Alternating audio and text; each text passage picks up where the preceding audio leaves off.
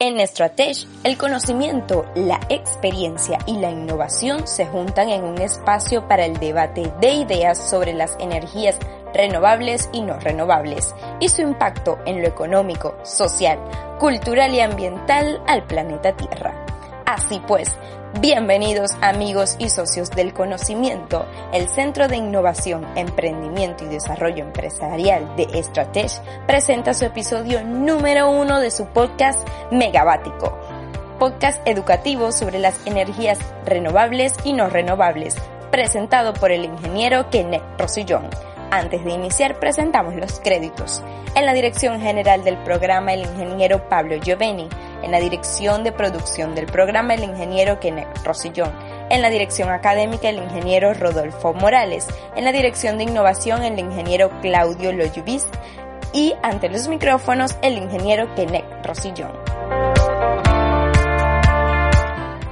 Saludos estimados colegas y socios del conocimiento. En los micrófonos el ingeniero Kenneth Rosillón para todos ustedes. En este episodio número uno de este programa megabatico estudiaremos la cadena productiva del servicio eléctrico.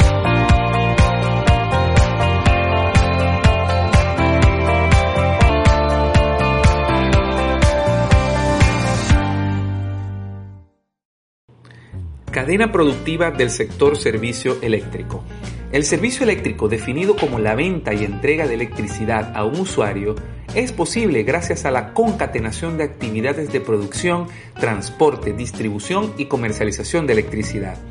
Esto se logra mediante el uso de equipamiento de generación de electricidad, sistemas de transmisión para conectar ese equipamiento de producción con los centros de consumo, sistemas de distribución hasta las instalaciones de los usuarios, centros de operación y gestión de los recursos de generación y transmisión para asegurar la satisfacción de la demanda en todo momento, con calidad y al mínimo costo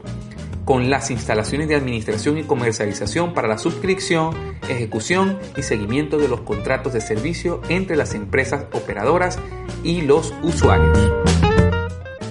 Los sistemas eléctricos que suplen la demanda de múltiples usuarios deben prever en todo momento la producción de electricidad en cantidad suficiente para satisfacer esa demanda.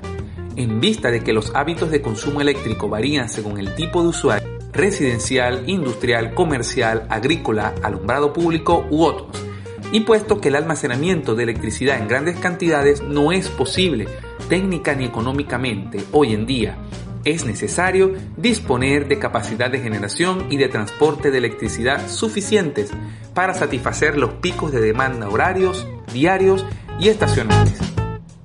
Para ello se requiere la intervención de uno o varios centros de operación y de gestión que permitan planificar el uso de los recursos y asegurar que estén disponibles para su funcionamiento en el momento en que se requieran.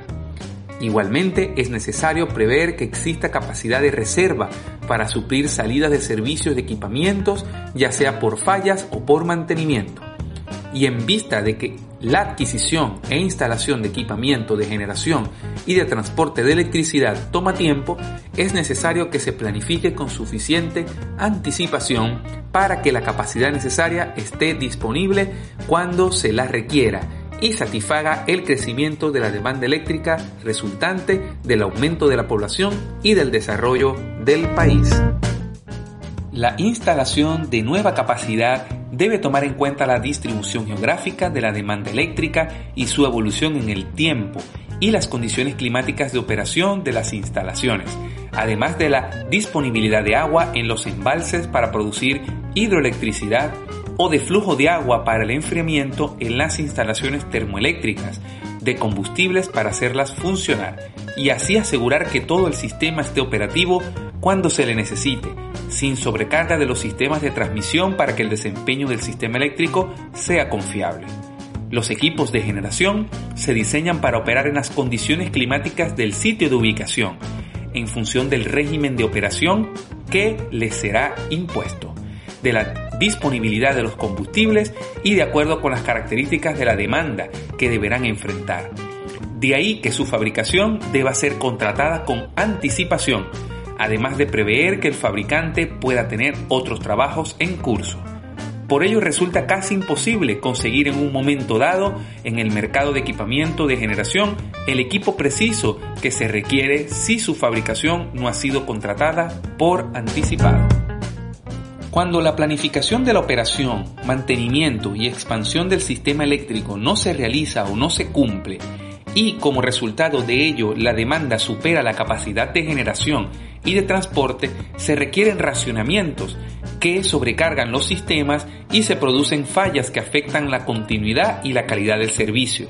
Llegada a esa situación, la adquisición forzada de equipamiento de generación conduce a adquirir equipos no especialmente adaptados a las condiciones que enfrentarán y a precios superiores a los que se pagarían si su fabricación se contrata con anticipación. Y cuando esa situación afecta a todo un país, el daño que causa la imprevisión o la negligencia o la desidia se multiplica y obliga a destinar a la compra apresurada de equipamiento, recursos que podrían utilizarse para la educación, salud, vialidad o seguridad ciudadana, y se abre las puertas a la fuente de mayor daño, la corrupción.